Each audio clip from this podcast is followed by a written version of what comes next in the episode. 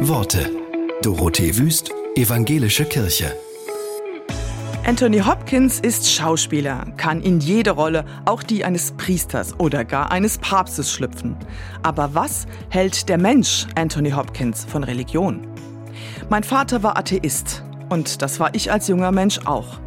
Erst später dämmerte mir, dass es wohl etwas geben mag, was über meinen Verstand hinausgeht, eine Art göttliche Kraft. Ich finde es ignorant und dumm, Religionen zu verdammen. Schließlich kennt keiner die Wahrheit, auch der Klügste nicht. Leute, die das Gegenteil behaupten, sind gefährliche Lügner, Betrüger und Bösewichte.